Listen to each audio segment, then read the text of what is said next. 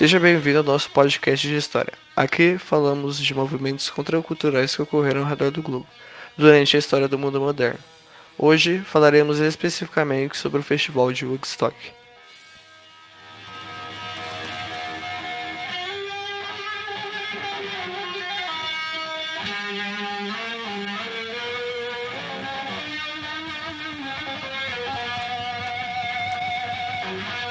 Com o fim da Segunda Guerra Mundial, nos Estados Unidos, ocorreu um grande avanço tecnológico na área de eletrodomésticos, criando o conceito American Way of Life, que incentivava o consumismo e capitalismo da população americana. Porém, nesta época acontecia simultaneamente a Guerra do Vietnã, que trazia grandes gastos para o país.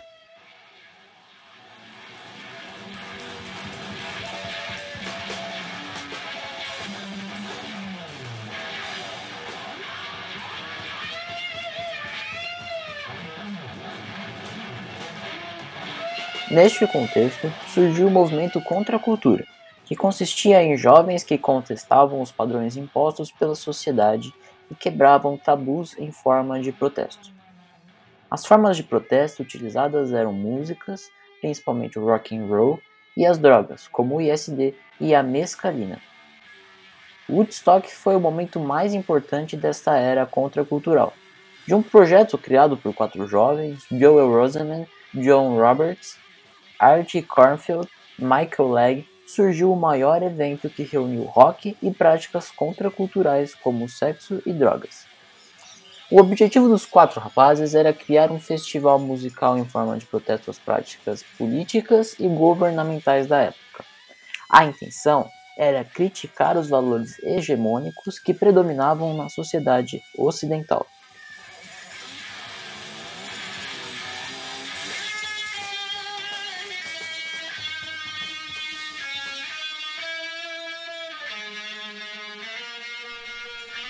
O público esperado era de 180 mil pessoas, de acordo com os ingressos vendidos antecipadamente. Porém, no dia inicial, compareceram mais do dobro do estipulado, cerca de 400 mil pessoas. A cidade onde o evento foi realizado não suportou a demanda por alimentos e outras formas de mantimentos, tendo de recorrer a cidades vizinhas para suprir essa necessidade. Os três dias contaram com artistas famosos, como Janis Joplin, Santana, Jimi Hendrix, Joe Cocker e The Who.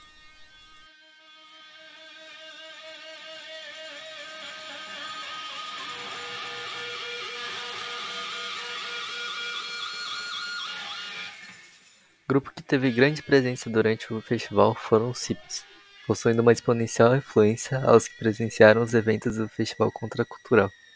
Woodstock ficou marcado como o maior marco cultural na história dos Estados Unidos pelas suas imagens e vídeos e por episódios não tão agradáveis como a morte de três pessoas. Agradecemos pela sua atenção até o presente momento. Muito obrigado e até a próxima oportunidade.